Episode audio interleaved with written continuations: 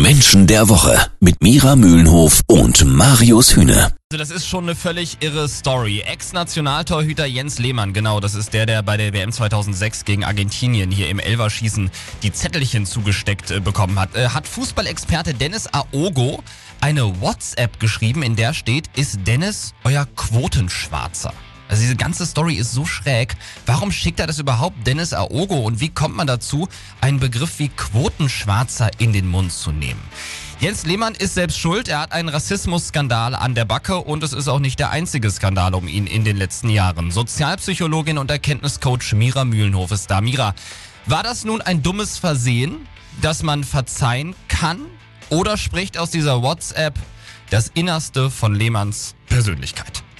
Das kommt natürlich immer auf die Perspektive drauf an, aber ich würde schon sagen, alles, was wir tun, ist ein Ausdruck von unserer Persönlichkeit und mhm. nichts passiert zufällig. Und natürlich äh, hat Jens Lehmann damit etwas gemeint. Aber er wiederum sagt ja, es war ein Witz, Leute. Hängt's mal ein bisschen tiefer, wenn es geht. Ja, das Problem ist nur, dass Witze bei manchen Leuten auch einfach echt krude ankommen. Eben. Und je nachdem, auf, wel auf welcher Seite man steht, kann es sein, dass man da schon mal ein bisschen auch eine empfindliche Seite anträgern kann, so wie mhm. das bei ihm passiert ist. Das sagt aber trotzdem sehr viel über seine Persönlichkeit aus, nämlich eine Sache, dass er nicht wirklich nachgedacht hat. Ja. bevor er den Text geschrieben hat. Eine Persönlichkeit wie Jens Lehmann, die in der Öffentlichkeit steht, muss sich doch aber Gedanken darüber machen, was sie sagt. Auf mich wirkt das halt so, weiß ich nicht, wahnsinnig unreflektiert. Wie siehst du das? Ja, unreflektiert. Man könnte sogar auch noch einen Schritt weiter gehen und sagen, das ist schon ein Stück weit narzisstisch. Heißt, meine Nase zuerst. Ich sage einfach, was ich denke. Und wenn das jemandem nicht passt, naja, gut, dann kann ich ja hinterher noch sagen, ich habe es nicht so gemeint. Das wiederum äh, funktioniert aber schon gar nicht, wenn man in der Öffentlichkeit steht. Und ähm, da erwarten die Menschen ja eher, dass man ein bisschen reflektierter ist, dass man andere nicht auf die Füße tritt. Ja. Aber wenn jemand wie Jens Lehmann im Nachhinein so reagiert, ist das schon das größte Outing. Es kommt nur sehr glatt auch. Ja, warum Personen wie Jens Lehmann sich x Skandale leisten dürfen, er hat unter anderem mal einen anderen Verkehrsteilnehmer gewürgt und vor einiger Zeit auch Corona verharmlost und trotzdem immer wieder in wichtige Positionen kommen, das hört ihr gleich bei Menschen der Woche. Jeden Samstag ab 9. Menschen der Woche. Mira, es ist ja nicht der erste Skandal von Jens Lehmann. Äh, Stichwort Würgen von anderen Autofahrern im Straßenverkehr ist auch vor ein paar Jahren passiert.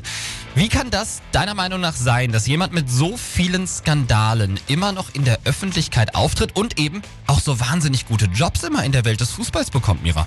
Mhm. Weil er letztlich ein Glückssucher ist und dementsprechend auch ein sehr, sehr guter Verkäufer. Er kann vor allen Dingen seine gute Laune gut verkaufen mhm. und er kann auch seine durchaus vorhandene motivierende Art sehr gut verkaufen und kommt damit und auch mit seiner Leichtigkeit, die er dann ausstrahlt, in ja. solchen Momenten auch ganz gut an. In bestimmten Positionen braucht man aber auch ein Stück weit Empathie und das ist jetzt nicht unbedingt das oder die Charaktereigenschaft, mit der Jens Lehmann bisher großartig aufgefallen mhm. wäre. Ganz im Gegenteil. Das ist genau das, was du gerade gesagt hast, dass viele ihn für einen sogenannten arroganten ja. Schnösel halten. Dass er trotzdem aber gemocht wird, weil er eben auch etwas in Menschen berührt und auch äh, durchaus in der Lage ist, Menschen zu erreichen. Das bringt ihn immer wieder in diese Position. Ich nehme mal als Pendant mal Thomas Gottschalk, mhm. der ein wahnsinnig guter Entertainer ist, aber auf der menschlichen, ganz persönlichen Ebene auch nicht unbedingt durch Empathie auffällt. Aber jetzt mal zurück zu Jens Lehmann. Hat er nicht ganz im Ernst auch Glück, dass er Torwart geworden ist? Ich meine, so auf einer anderen Position auf dem Feld könnte ich ihn mir jetzt nicht vorstellen, wenn er so ein Einzelkämpfer ist. Ja, ich gehe sogar noch einen Schritt weiter. Ich glaube, dass das sowieso die einzige Position gewesen ist, in der er so erfolgreich sein konnte. Okay. Auf dem Feld, wie du sagst, zum Beispiel Mittelfeld, mhm. das geht nicht ohne Team. Und ein Narzisst, wo soll denn der sonst hin?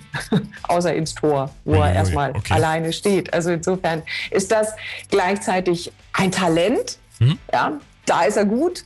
Aber auch nur in dieser Position. Und er hat auch sehr viel Glück als Glückssucher, auch sehr viel Glück in seiner Karriere gehabt. Und jetzt mal ganz im Ernst, für welche Art von Jobs ist so jemand wie Jens Lehmann dann geeignet? Also ist er eine Führungsperson oder wird er mit seiner Art in der Welt des Fußballs eigentlich überall scheitern? Ich tippe auf Letzteres. Ich glaube, dass er in solchen Funktionen, wo er andere anleiten kann, ja. wo aber auch wirklich Content gefragt ist, eher scheitern wird, weil ein bisschen auf nett zu machen und ein bisschen mhm. gute Laune zu verströmen, das reicht eben nicht um ein Team wirklich nachhaltig zu motivieren und es vor allen Dingen auch strategisch aufzubauen. Jens Lehmann hat immer wieder Skandale an der Backe. Der neueste ist ein echter Rassismus-Skandal, hat Dennis Aogo als Quotenschwarzen bezeichnet und merkwürdigerweise diese WhatsApp auch noch Dennis Aogo selber geschickt. Also auch komplett merkwürdig die ganze Geschichte.